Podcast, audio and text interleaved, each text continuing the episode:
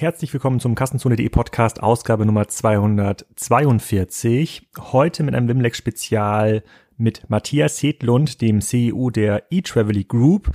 Das habe ich euch hier rübergezogen in diesen Kanal, weil eTravely mich super beeindruckt hat bei einer Konferenz in Stockholm. Da habe ich mich mit Matthias auf der Bühne darüber unterhalten, wie man so ein Unternehmen mit über drei Milliarden Transaktionsumsatz führt, 600 Mitarbeitern und an Google, Flugsuche und Co. Ähm, seinen Flugcontent verkauft, also Flugcontent nicht Informationen zum Thema, wie schön ist Mallorca, sondern tatsächlich die Information, wie teuer ist der Flug nächsten Sonntag mit Airline XYZ von Lissabon nach Mallorca ähm, und diesen Content verkauft eTravely an äh, Flugsuchmaschinen, äh, betreibt selber fast gar keine Flugsuchmaschinen, ist dort weltweit ähm, einer der Marktführer in dem Bereich und ist extrem spannend zu hören, warum Matthias Hedlund ganz stark dafür plädiert, sich zu fokussieren und eben nicht auch Metasuchmaschine zu werden, obwohl sie diesen Content schon so stark haben und welche Erfahrungen sie damit in der Vergangenheit gemacht haben, in einigen Ländern doch hier und da mal vom Fokus abzuweichen. Auf jeden Fall eine Folge für Leute, die die Plattformökonomie spannend finden und die spannend finden, darüber nachzudenken, wie die vertikalen Suchmaschinen von Google und Co. sich entwickeln können in Zukunft und wo Angriffspunkte ähm, sind. Da hat Matthias sehr, sehr offen geredet. Ich freue mich auch sehr, dass diese Folge mal wieder unterstützt wird von Newsletter to Go. Das ist auch der E-Mail-Service, den Kassenzone einsetzt, um einmal in der Woche den aktuellsten Kassenzone.de Beitrag an die Newsletter-Abonnenten zu senden Mhm. Und erst in der letzten Woche ist mir nochmal klar geworden, ähm, dass wir den Kanal wahrscheinlich deutlich stärker bespielen müssen in Zukunft, weil WhatsApp angekündigt hat, dass es ab Dezember leider nicht mehr möglich ist, alle seine Kunden über den WhatsApp-Newsletter zu bespielen und zu erreichen. Da lernen wir mal wieder die Effekte der Plattformökonomie. Die Plattform schließen da den Zugang beziehungsweise monetarisieren den Zugang zum Kunden. Die E-Mail ist einer der letzten Kanäle, die weitestgehend noch den direkten Zugang zum Endkunden erlaubt, ohne dafür eine Plattform dazwischen geschaltet zu haben, wie zum Beispiel Facebook oder Google oder in meinem Fall WhatsApp, bei dem ich den Traffic kaufen muss. Ich bin mit äh, Newsletter Go sehr zufrieden. Ihr könnt euch das mal angucken, was die genau machen. Die sind genau für euch äh, hier angetreten, um nachzuweisen, dass das cool ist. Ähm, die haben auch ein spannendes Whitepaper zur Datenschutzgrundverordnung auf der Webseite newslettertogo.de slash podcast. Ich habe euch noch einen Link reingestellt, ähm, bei dem ihr exklusiv für Kassenzone-Hörer 1000 E-Mail im Standardpaket gratis für einen Monat bekommt und noch ein paar weitere Features. Also für alle, die wechseln wollen von einem anderen Newsletter-Dienst und ich war auch vorher mal bei einem anderen Newsletter-Dienst, ähm, den kann ich sagen, der Wechsel ist nicht schwer. Das Tool ist sehr, sehr gut zu bedienen und dank der WhatsApp-Erfahrung der letzten Woche ähm, werde ich da wohl noch einige Zeit mit verbringen und dort das ganze Thema E-Mail und Co. stärker professionalisieren und äh, vielleicht bietet Newsletter Go auch Ende des Jahres einen SMS-Service an, weil das auch eine Überlegung, die ich ähm, angestellt habe. Wenn mir WhatsApp den Zugang zum Endkunden versperrt über das mobile Endgerät, dann hole ich mir den doch direkt über die SMS zurück. Das ist aber noch nicht ganz spruchreif. Jetzt erstmal viel Spaß mit Matthias Hitlund und schaut rein bei Newsletter to Go. Thank you. Hello. And uh, I will give Matthias a little bit time uh, to explain uh, uh, uh the business of eTravely. So, who of you knows Etraveli? The brand, ever heard about? Uh, also, more people than uh, that knows uh, Etraveli compared to Gary Vaynerchuk. Interesting. Mm-hmm. Uh, um, uh, I did not know it, or at least I did not know the the group uh, Etraveli. Probably some of the brands in uh, in Germany. But can you give us a bit more insight about your history on Etraveli and what the business is actually about? And then we deep dive into the questions around um, booking businesses in the digital platform economy. Absolutely. Uh, and for those of you who didn't know us, you don't need to feel ashamed. Uh, we, we play a very, very low profile, and uh, it's only if you want to work for us that you should know us. Otherwise, we, we're sort of keeping the low profile. So, uh, what we are is a, we're primarily an online travel agency. Uh, and as such, we sell around 40,000 airline tickets per day uh, and by doing so, we're number two in Europe and by far the, the fastest growing.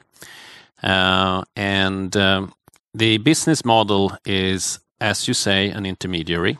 So if you have the consumers on one hand, most consumers goes to meta search channels today, price comparison sites. In Sweden, that is flygresor.se and Momondo.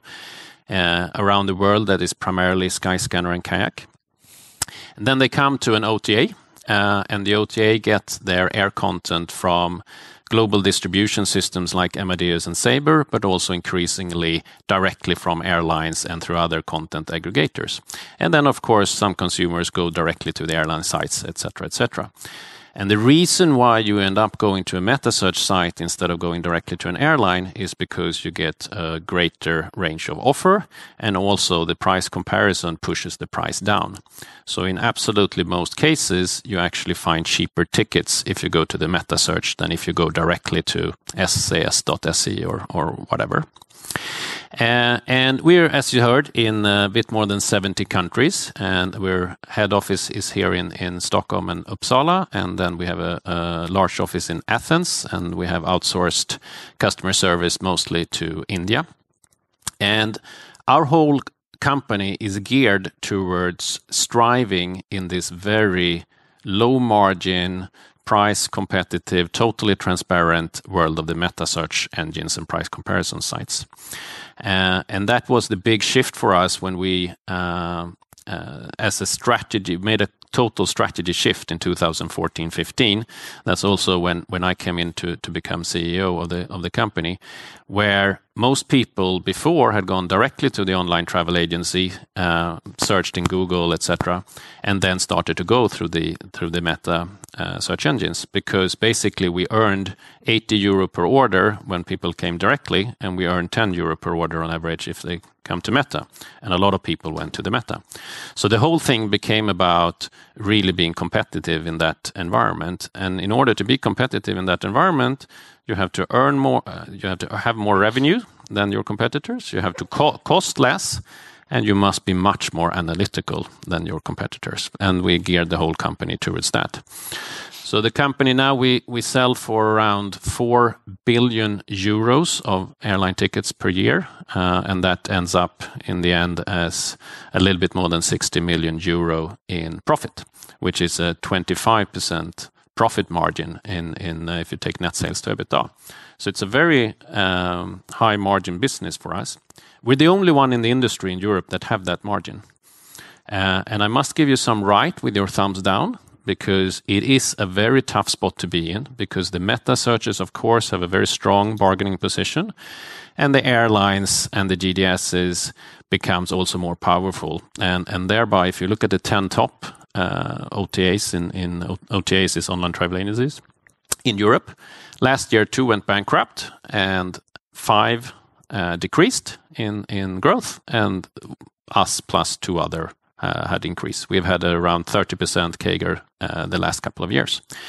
And the difference is really about understanding that as a provider, we become more and more an air content fulfillment provider doing the really complicated work of compiling flights and being extremely commercial around that and being extremely analytical. I used to work for Klarna and I picked up a lot of things from Klarna in terms of the whole way of, of dealing with credit risk that, that Klarna does, for example, is quite applicable uh, to the way we price tickets.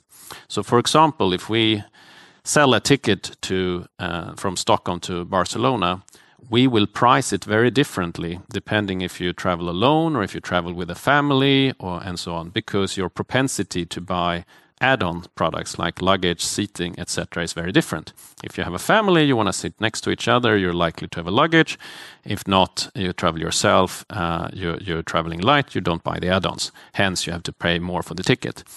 And this was just one out of 50 variables to understand how, how this this is all machine learning and um, so the reason why we are more successful is that we compete against travel agencies trying to go tech, whereas we are tech happen to be working with travel.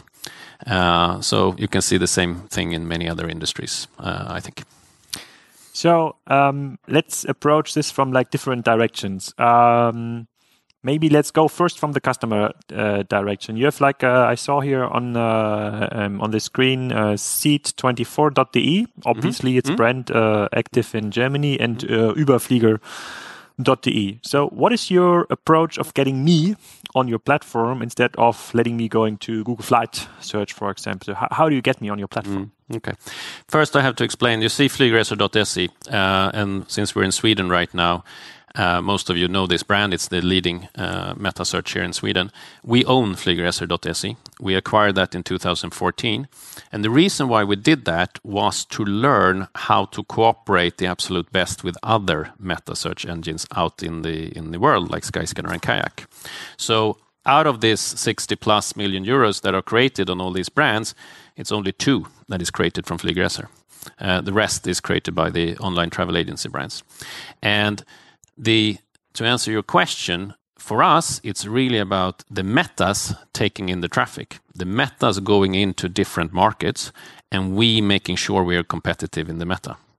So it's actually Skyscanner and Kayak that is competing versus Google Flights or OTA Direct or Airline.com.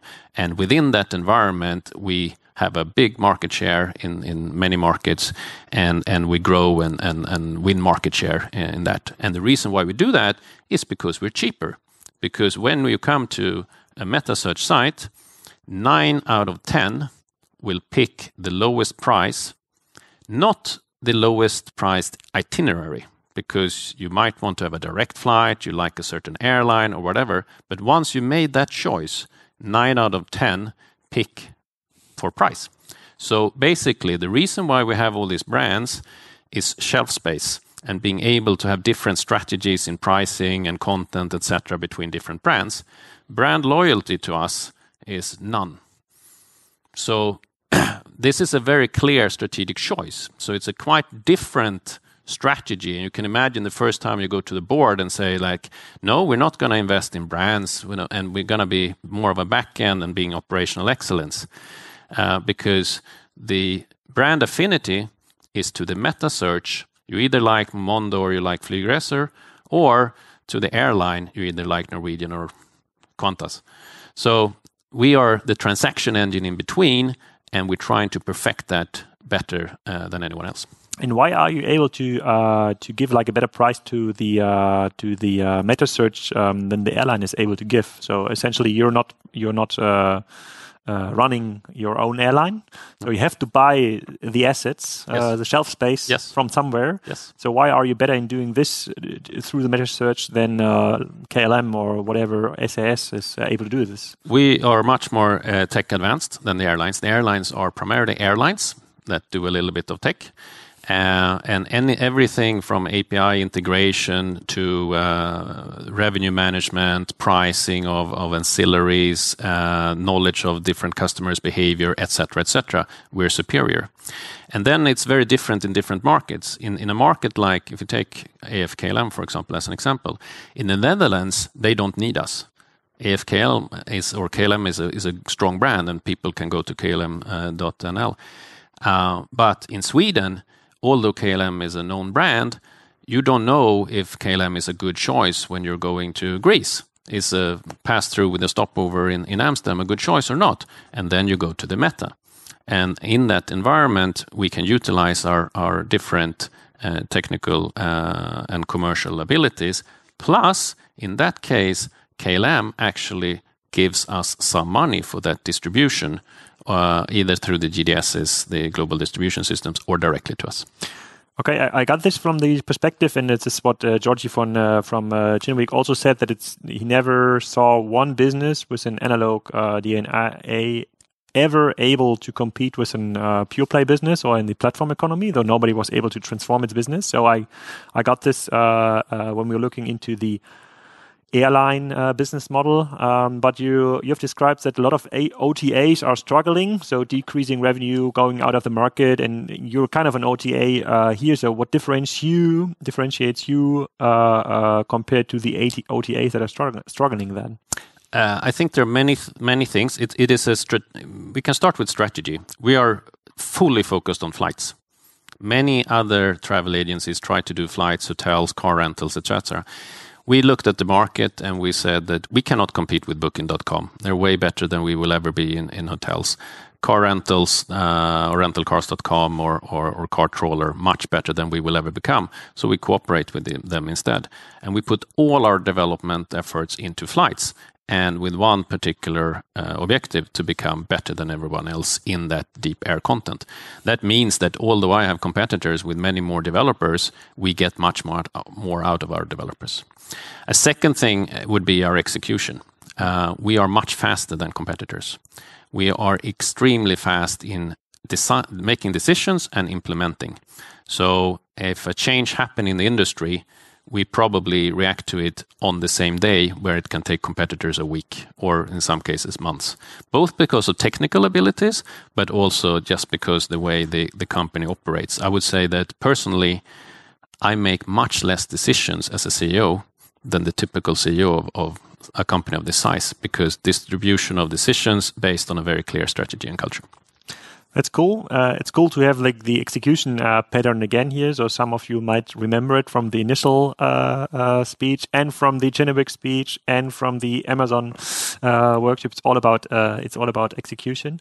Okay, I got this. Um, but is there like um, if I look like from an from a bird's perspective on the market, the 60 million in EBITDA you're taking out of the market. So um, all the other uh, stakeholders in the system do want to save money. So yeah. you may be very very efficient. So mm-hmm. if I was uh, Google Flight, uh, for example, or one of the uh, the main metas uh, in the beginning, I would think about okay, how can I optimize my business? Mm. Can I get into that business? So aren't you afraid of having a, a kayak, Google Flight, or others uh, um, going a little bit more deeper, vertically integrated uh, with the airlines, or doing exclusive deals, for example? So shelf you don't get access anymore, mm. and therefore you can't earn any money out of it. Mm. Oh, I, I, think you're, you're, it's a very good uh, question, and all the things you mentioned already happens.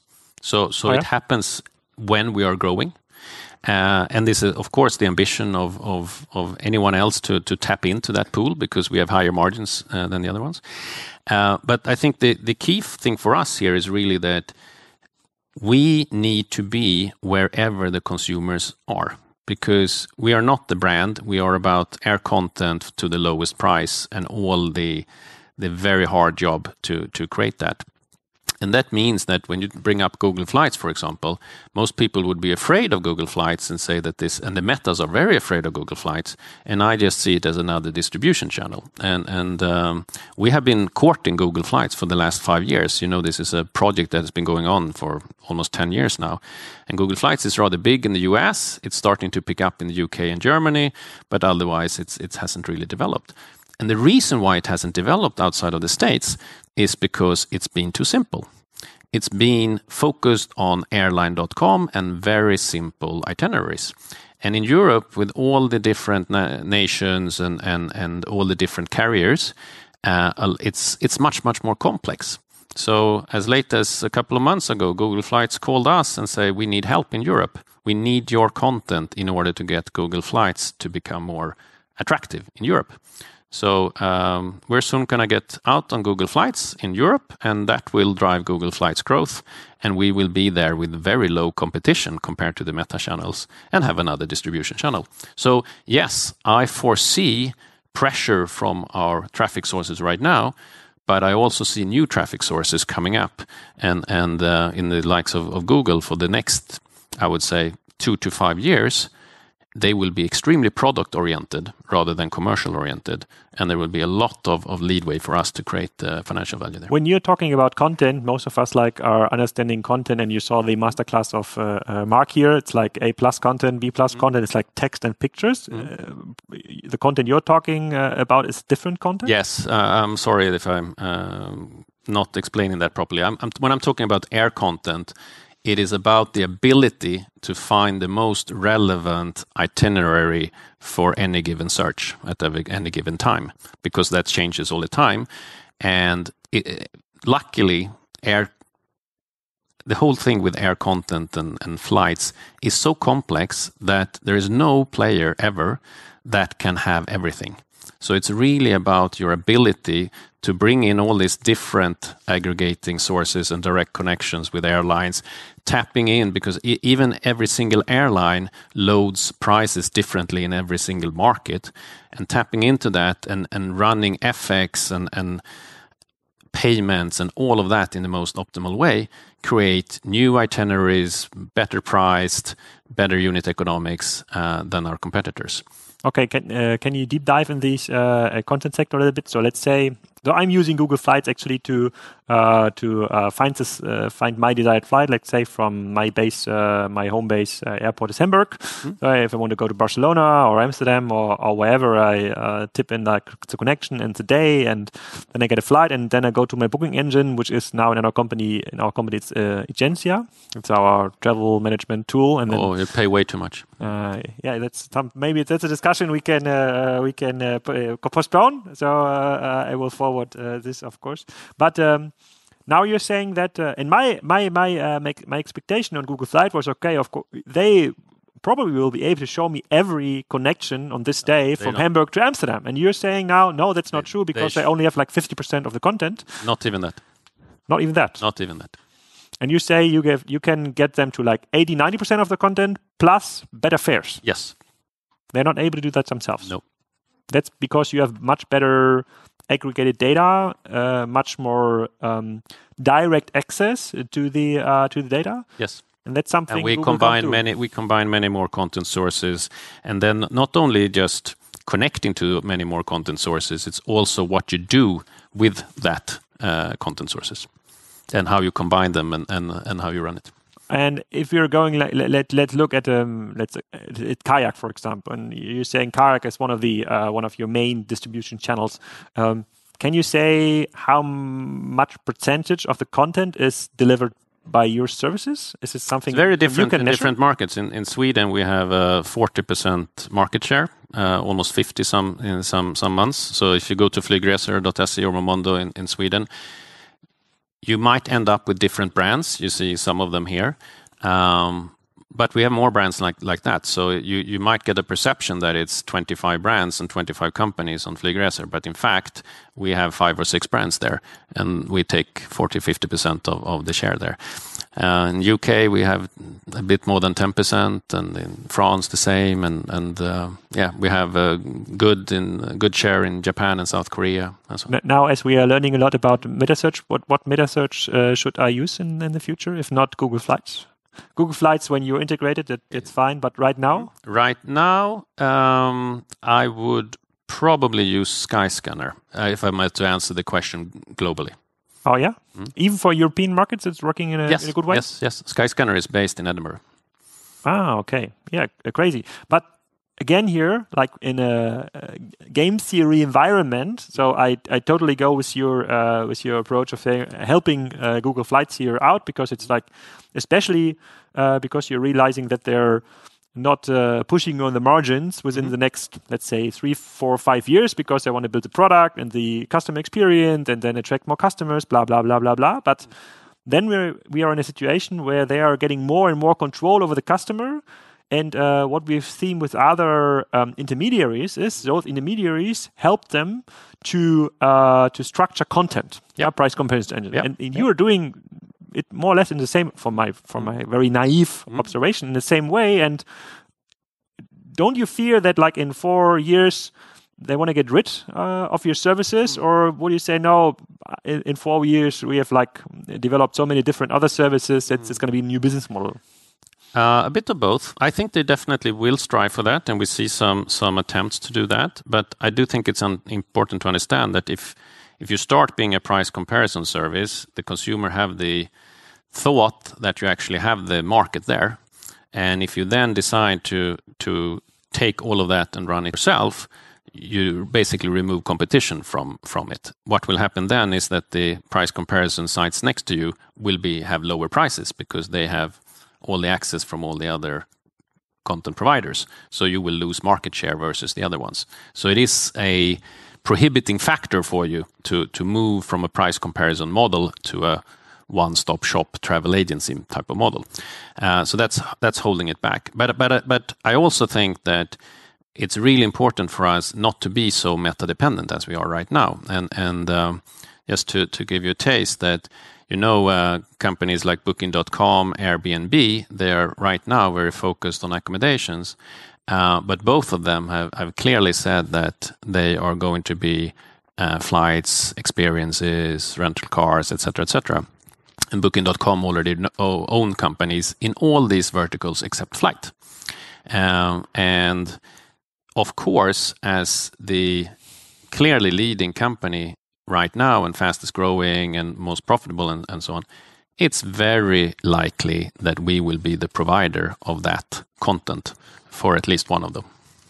Crazy. I, am a little bit surprised because it's uh, that the first like success case in 2019 even in 18 and 17 and 16 from an intermediary. So it's a, it's a, it's impressive. It's a very impressive story. But I'd like to uh, change the approach here. Uh, let's forget the customer mm-hmm. for a minute. Mm-hmm. So if you're like an airline CEO now, mm-hmm. uh, yo, it's like no, it's not from it's still an airline and not tech company. So what what would your uh, what would your uh, uh, advice be for this like airline CEO? What would be a next step in uh, terms of uh, um, getting rid of Google Flights or whatever? What would you do? Hmm.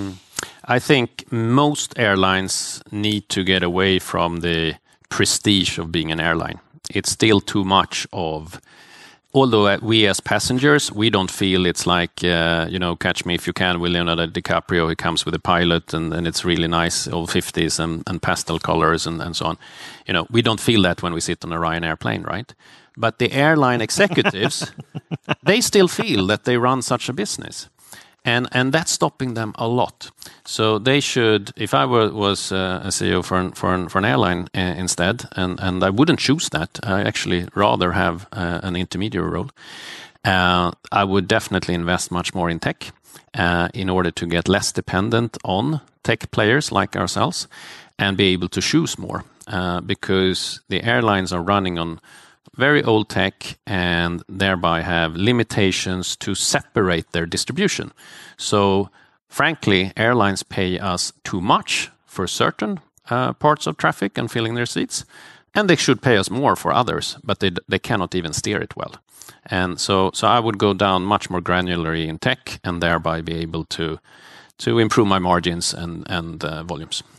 So, can we elaborate a little bit on the Ryanair example? So, if I, I, I flew Ryanair only once in my life, it's not like very popular in the Hamburg airport, obviously.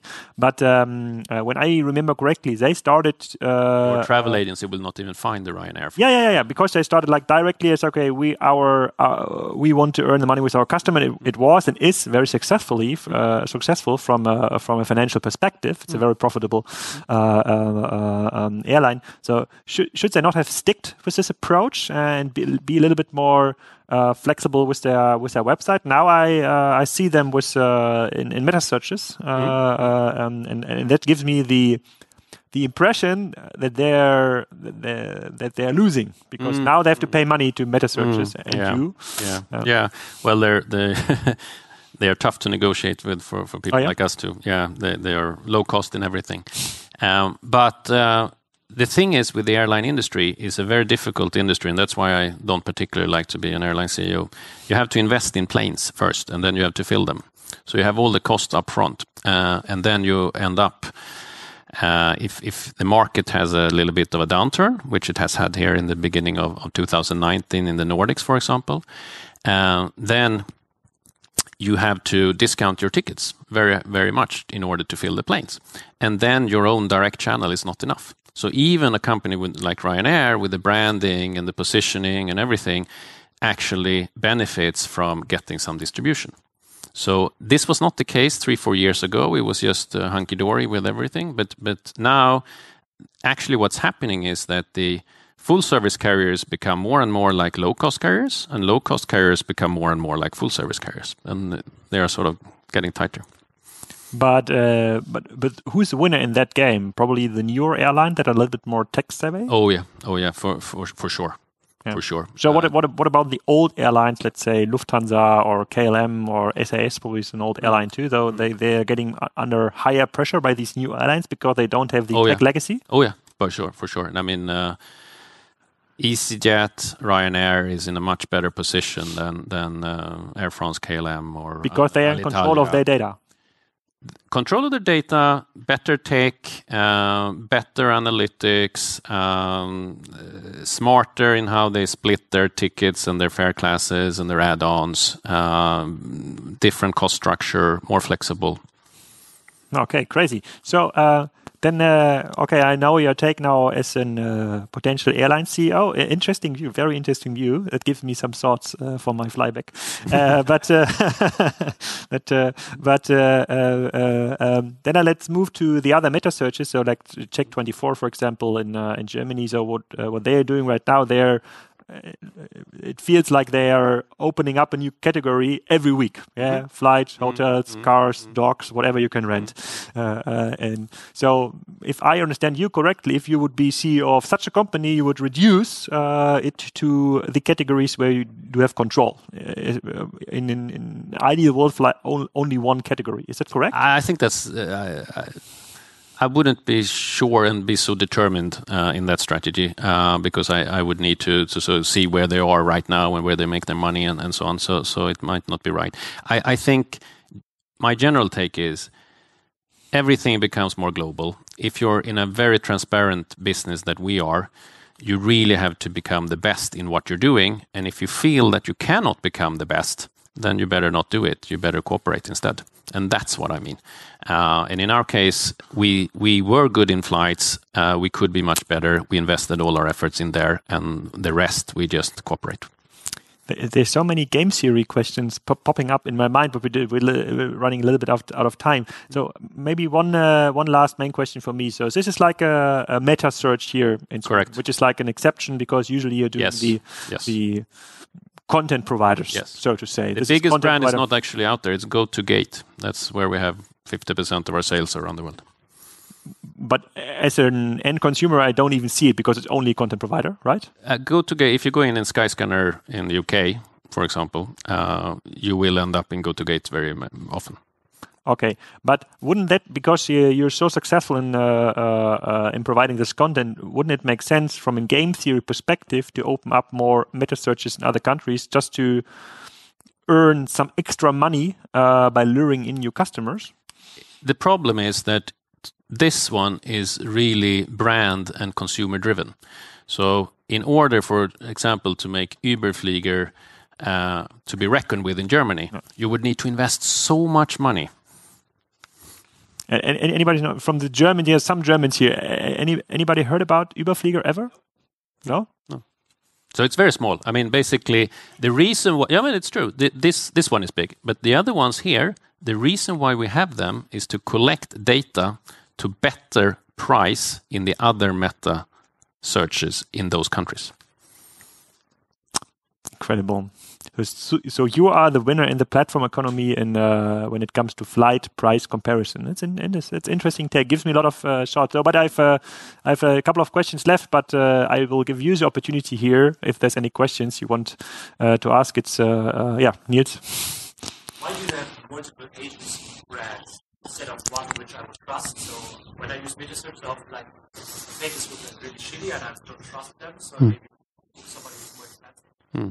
So it's it's quite compli- uh, complicated, but there are a couple of reasons. Uh, one is has to do with with air content. You want to differentiate different results that you deliver from the different online travel agency to the meta in order to get maximum coverage of different contents because otherwise you get limitations from the meta and so on.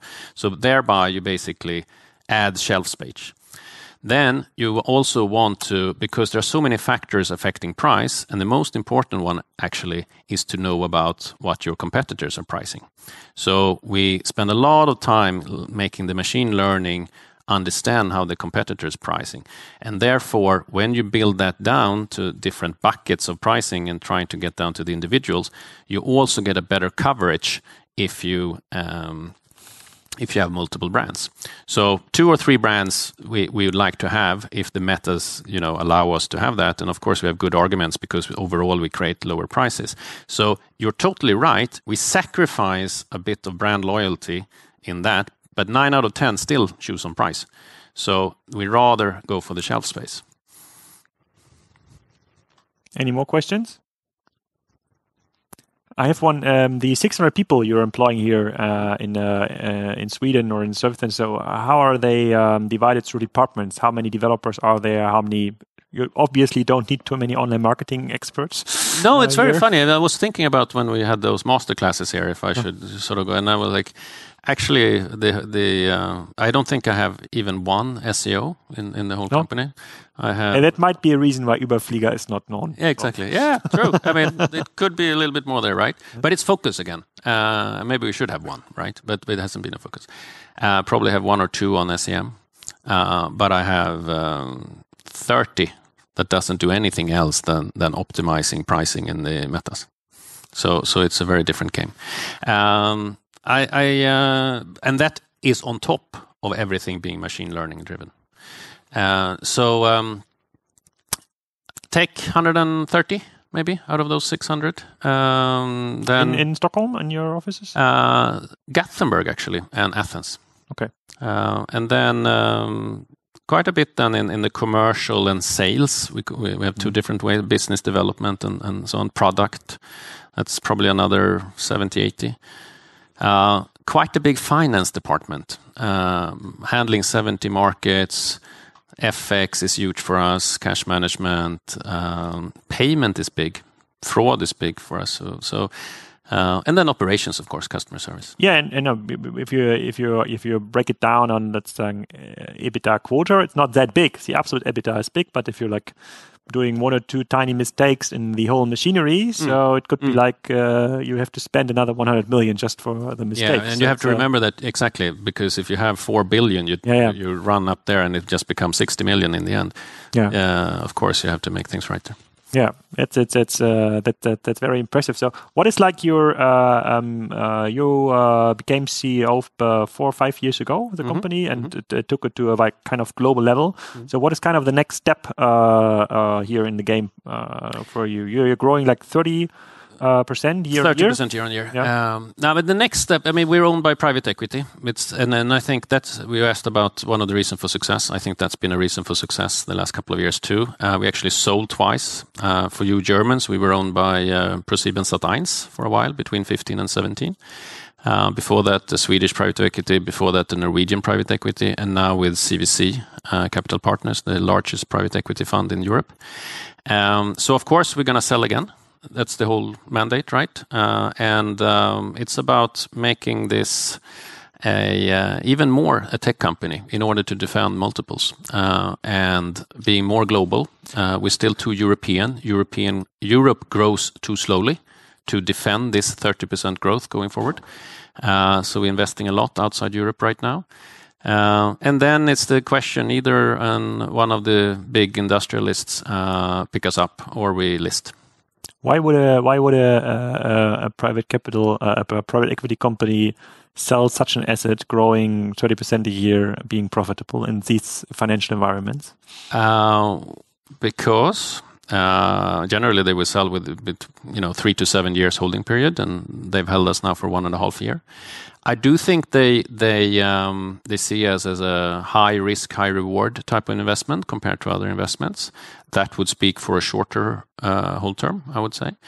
Um, and uh, I do think there's so much movements in the value chain right now that I wouldn't be surprised that we would actually be approached in a year or two from one of the the uh, industry players. because there's so much money even on the meta search engine uh, uh, side that is uh, that is one of the industry players right you're talking about It could be, but if you look at our industry, it's basically three major online travel agent. Well, there there is Booking.com, Airbnb, uh, Ctrip, Chinese uh, travel agency that owns Skyscanner, and Expedia. Those are the natural takers for us within three years.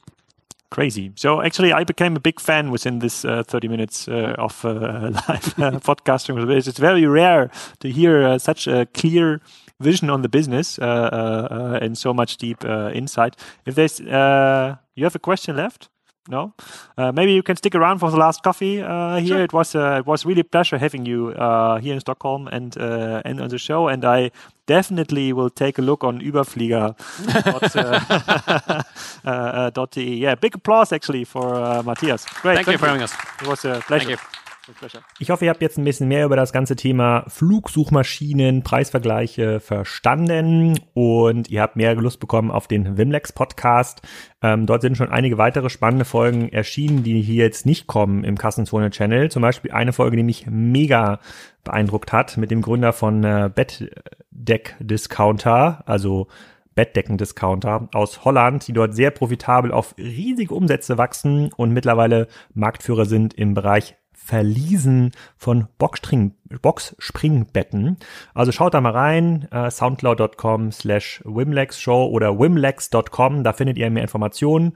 Und vergesst auch nicht nochmal bei unserem Partner reinzuschauen, Newsletter to go, der E-Mail-Service, dem auch Kassenzone äh, vertraut. Da stelle ich euch den Link nochmal in die Show Notes und über diesen Link bekommt ihr 1000 E-Mails im Standardpaket gratis für einen Monat und noch weitere Features dazu. Eine schöne Woche euch.